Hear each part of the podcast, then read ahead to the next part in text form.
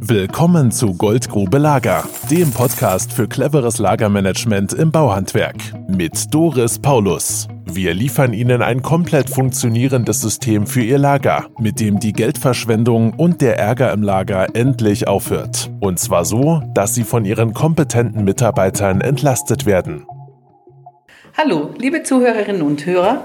Heute geht es um das Thema Materialorganisation im Bauhandwerksunternehmen. Und zwar mit Miguel Caposti. Hallo. Matthias Oelze. Moin. Und Doris Paulus. Ja, die Artikelliste. Wie baut sich diese Artikelliste eigentlich auf? Die ist ja das Herzstück einer Lagerorganisation, weil mit dieser Artikelliste weiß man nachher, was man im Hause hat. Und zwar ohne hinzugehen und nachzuschauen. Ohne, dass ich das ganze Jahr überbuchen muss. Und ich habe einen festen Inventurwert, den ich rechnerisch erstellen kann. So dass ich eine Inventur innerhalb von drei Minuten fertig habe. Genau genommen ändert sie sich das ganze Jahr über nicht. Die Geheimnisse der Artikelliste. Fangen wir mal an. In der Artikelliste wird das Material definiert, das er im Lager bewirtschaften will. Matthias, was sind das für Sachen? Im ersten Schritt definiert man sich, denke ich mal, die Artikelgruppen. Das heißt, ich habe zum Beispiel die Artikelgruppe Befestigungsmaterial, und darunter definiere ich dann, welche Schrauben, Dübel, Stockschrauben, metrische Schrauben, Muttern, Unterlegscheiben und so weiter ich in meinem Betrieb bewirtschaften möchte. Das ist ja die Artikelgruppe Befestigung oder Montagematerial jetzt, ne? Genau. Ja. Im Grunde genommen ist das eine Untergruppe der Artikelgruppe Montagematerial, ja. Eine Untergruppe der Artikelgruppe Montagematerial? Wie meinst du das? Naja, Montagematerial hat halt auch mehrere Untergruppen. Befestigungsmaterial, äh, Servicematerial. Echt? Das läuft für dich unter Montagematerial? Ja. Nee, Servicematerial? Nee, habe ich nie. Das sind für mich einzel eigene ständige Gruppen. Habe ich noch nie so gesehen, weil ich nicht mit Untergruppen arbeite. Das ist mir viel zu kompliziert. Ich mache daraus eigene Gruppen. Ja, entweder Untergruppen oder eigene Gruppen, richtig. Ne? Im ja. Grunde genommen ist ja eine Artikelliste ein riesiger Berg, der vor einem steht und auf dem man hochklettern muss. Ja. Das ist aber nur der Fall, wenn man die Artikelliste an sich als Ganzes sieht. Deswegen teilt man sich das Ganze auf in Artikelgruppen und eventuell in Untergruppen, um das, diesen Berg etappenweise zu erklimmen. Ja, wir empfehlen ja auch, dass die verschiedenen Artikelgruppen von verschiedenen Personen im Betrieb als Zuständigkeit eingegeben wird damit das nicht nur einer machen muss, weil das ist schon echt enorm viel. Miguel, wie siehst du das? Ich sehe es genauso wie Matthias. Also zum Beispiel, wo wir jetzt das Beispiel hatten mit Befestigung, da gibt es dann zum Beispiel die Untergruppe einmal Schellen, einmal Schrauben. Also ich sehe das auch mit Untergruppen. Und gerade im Programm ist es dann nachher später auch einfacher aufzufinden, wenn man die Untergruppen hat. Die Obergruppe ist dann halt zum Beispiel Befestigung, dann hat man die Untergruppe Schellen oder Schrauben mhm. oder metrische Sachen einzelne Untergruppen unterteilt wird. Mhm. Ich gebe euch da recht, das kann man machen. Ich habe jetzt aber halt ein bisschen weiter gedacht an verschiedene Branchen und in verschiedenen Branchen, also Befestigungsmittel, jetzt um das mal zu diskutieren, ist ja auch ganz interessant, hat ja, ist ja wiederkehrend. Das ist ja in praktisch allen Baubranchen vorhanden mit mehr oder weniger großen Ausprägungen. Ne? Metrische Schrauben sind mal mehr oder weniger vorhanden, aber es gibt sie. Und für mich ist es so, dass ich Befestigung pauschal als eine Artikelgruppe definiere. Und zwar, weil ich mir denke, diese Feindetaillierung sorgt dafür, dass man anfängt, zu fein zu granulieren. Dann fange ich auch noch an beim Lack in Oberflächenmaterial und dann fange ich an, in Beizen zu denken und den Mischbecher einsetze in verschiedenen Größen und mache dann lauter Untergruppen da draußen. Dann ist das irgendwann überhaupt nicht mehr auffindbar in meinen Augen. Ne? Deswegen halte ich viel davon, einfach die Obergruppe zu behalten, weil wir haben im Handwerk in der Regel ausgebildete Fachkräfte. Das ist ja der Unterschied zur Industrie, wo ja ungelernte Helfer häufig das Material bewirtschaften sollen und nicht genau wissen, was das ist. Und unsere Facharbeiter im Bauhandwerk, das machen ja mit links, die kennen ja ihr Material. Deswegen habe ich das immer so gesehen. Also ich mache es halt so, wie ich es geschildert habe, weil meiner Meinung nach je mehr Untergruppen ich bilde, desto leichter fällt es mir, die Artikelliste zu schreiben. Ah ja, ich fand das Weil ich mich dann auf ein bestimmtes Thema konzentriere und dann aufschreiben kann, was ich halt brauche an Schrauben. Hm. Interessant, ich fand das eher schwierig. Also ich finde es auch, genauso wie Matthias sagte, ich finde es einfacher. Es ist ja genauso wie bei den Fitting. Man macht ja nicht nur den Oberbegriff Fitting, sondern man sagt dann ja auch ne, Kupferfittinge, Mepler, Marpress oder was auch immer, C-Stahl, unterteilt man ja auch. Hm. Und man sagt ja nicht, das fällt alles unter Fitting. Ja, das stimmt. Das sind auch schon einzelne Artikelgruppen dann im genau. Sanitärbereich. Ja, das stimmt wohl. Mhm. Also jetzt habt ihr mal gehört, liebe Zuhörerinnen und Zuhörer, was das schon für Diskussionen bei uns intern auslöst, geschweige dann im Betrieb vor Ort. Äh, die Artikelbezeichnung, Miguel, wie baust du die auf? Die Artikelbezeichnung, ja, die sollte generell herstellerunabhängig sein, also DIN-nah, so dass halt wirklich, egal wo ich das Material bestelle, jeder Hersteller weiß, was gemeint ist und gleichzeitig man halt wirklich eine DIN-nahe Beschriftung hat, damit man, falls man den Hersteller mal im Hintergrund auswechseln möchte in der Artikelliste, nicht jeweils gleich auch die Bestellkarten und Artikelkarten halt ändern muss.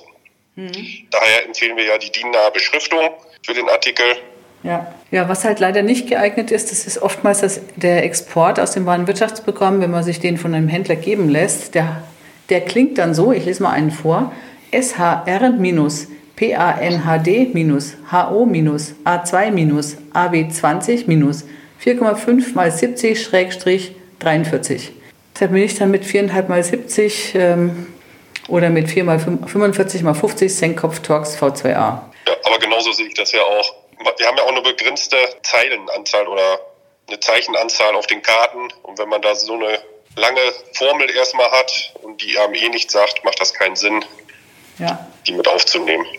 Ja, das Ganze sollte ja den Zweck haben, dass Mitarbeiter ans Regal gehen, sofort verstehen und lesen und erkennen können, was ist das, was ich hier vor mir habe, welche Durchmesserdimensionen und sofort auch erkennen können, ob die Mindestmenge unterschritten ist, ja oder nein, und eine Karte gezogen werden soll oder nicht.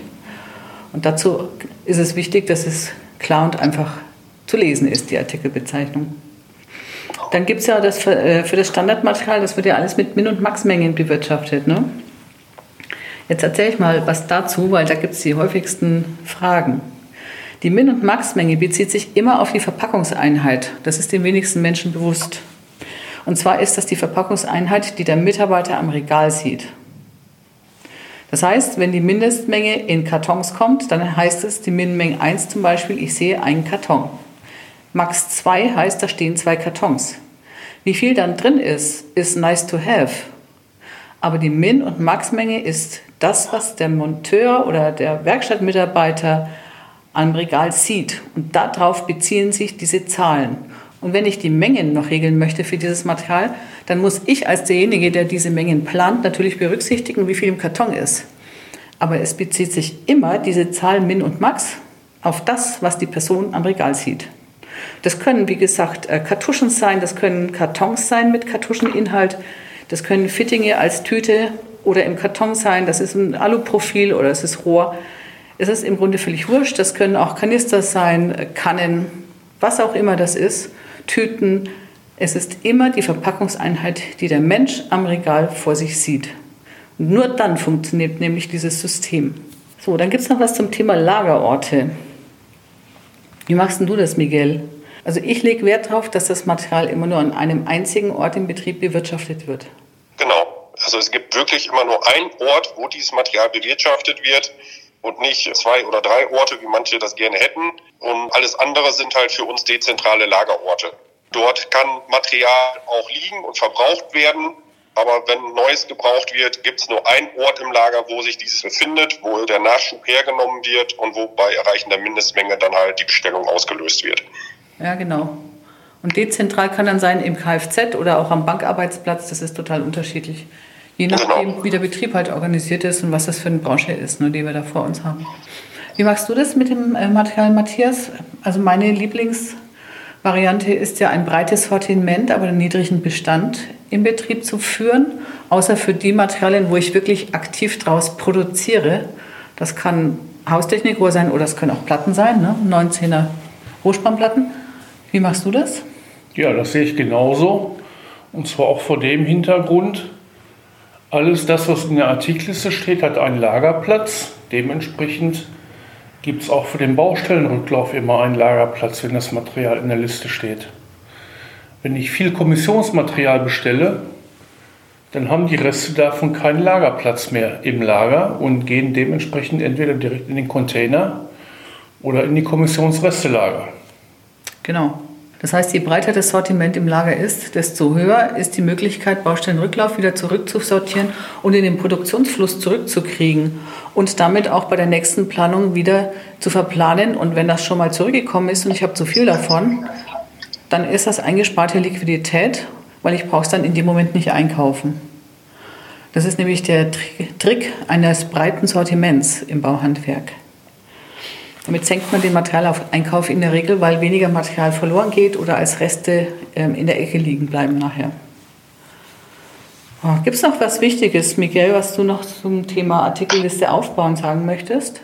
Ich finde zum Beispiel, was mit den Verpackungseinheiten, was das angeht, da haben wir ja oft das Problem, dass die Branchenprogramme, die vorhanden sind, das nicht unbedingt abbilden können. Denn die rechnen zum Beispiel mit laufendem Meter Rohr und Mitarbeiter, der vorm Regal steht und da steht dann, was weiß ich, min 20, max 40 laufende Meter Rohr, der tut sich schwer, das dann im Kopf umzurechnen, weil wir haben ja fünf Meter Längen, wir haben teilweise sechs Meter Längen. Man muss ja erst gucken, was für eine Länge ist das, muss es umgerechnet werden, um dann die Mindestmenge zu ermitteln. Und das ist leider so, dass viele Branchenprogramme das einfach nicht gescheit abbilden können. Ja, das ist das Problem, was wir ja generell haben, dass die Branchenprogramme in der Regel die Prozesse, wie sie wirklich funktionieren, nicht abbilden können. Und da gehört das dann mit dazu, leider Gottes. Ja. ja. Genau. Das ist das auch nochmal, was ich zu den ähm, Schrauben oben sagen wollte, was ich vorhin erwähnt habe. Ne? Also in der Schachtel, wenn da drauf steht 200 Stück, dann darf ich am Regal nicht schreiben, Min ähm, 400, Max 1200, weil dann zwinge ich den Mitarbeiter dazu, davor stehen zu bleiben, zu überlegen, Moment, mindestens 400, 200 sind drin, also Mindestmenge zwei Schachteln. Das ist zwar sehr bequem für den Einkauf, weil dann kann er nach Stückzahl einkaufen und so sind viele Programme programmiert.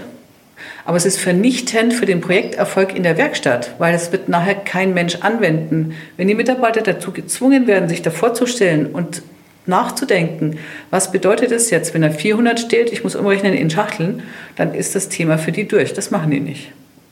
Genau so ist es. Hm, deswegen gehört der gesamte Materialstamm und die gesamte Lagerbeschriftung so aufgebaut, dass die Mitarbeiter in der Werkstatt nämlich das Ganze gerne mitmachen möchten und dabei gerne auch diese Karten ziehen. Dass es nichts gibt, was die bei ihrer Arbeit behindert. Ja, da kämpfen wir manchmal ganz schön mit den EDV-Programmen dabei. Matthias, du nix. Ja, ich hatte, ich habe ja jetzt das erste Mal einen Maler im Pauluslager, der macht auch Trockenbau ne, und dann war halt auch die Diskussion über Min- und Maxmengen und Verpackungseinheiten. Und bei dem ist es halt so, wenn der Gipsbauplatten bestellt, dann bestellt er 50 Stück, aber geliefert wird eine Palette. Oh Mann. Ne, dabei ist es ja nichts einfacher, als zu sagen, die Mindestmenge ist eine Palette, die Maximalmenge ist zwei Paletten. Das ist für den Mitarbeiter im Lager halt sofort einfach nachzuvollziehen. Ja, und so heißt es wieder 50 Stück Mindestmenge oder wie? Ja, Katastrophe, da muss man eine Sonderbeschriftungen machen an der Stelle, damit er das versteht. Richtig, ne? richtig. Ja, mit Übersetzung fürs EDV-Programm. Ja, das ist, äh, manchmal ist das unser Hauptproblem in den Betrieben. Liebe Zuhörerinnen und Zuhörer, Sie haben jetzt mal gehört, wie selbst wir intern immer wieder mit verschiedenen Tücken und Tricks in der Artikelliste kämpfen, um die im Betrieb ordentlich anwenden zu können und äh, wie wir uns mit den EDV-Programmen teilweise rumschlagen. Wenn Ihnen der Podcast gefallen hat, dann freuen wir uns über eine 5-Sterne-Bewertung in iTunes. Und wir wünschen Ihnen eine erfolgreiche Zeit. Bis zum nächsten Podcast. Ihre Doris Paulus und Matthias Oelze. Tschüss. Und Miguel Caposti. Ciao. Tschüss. Das war Goldgrube Lager. Wenn Sie mehr wissen wollen, melden Sie sich heute noch für ein Infogespräch.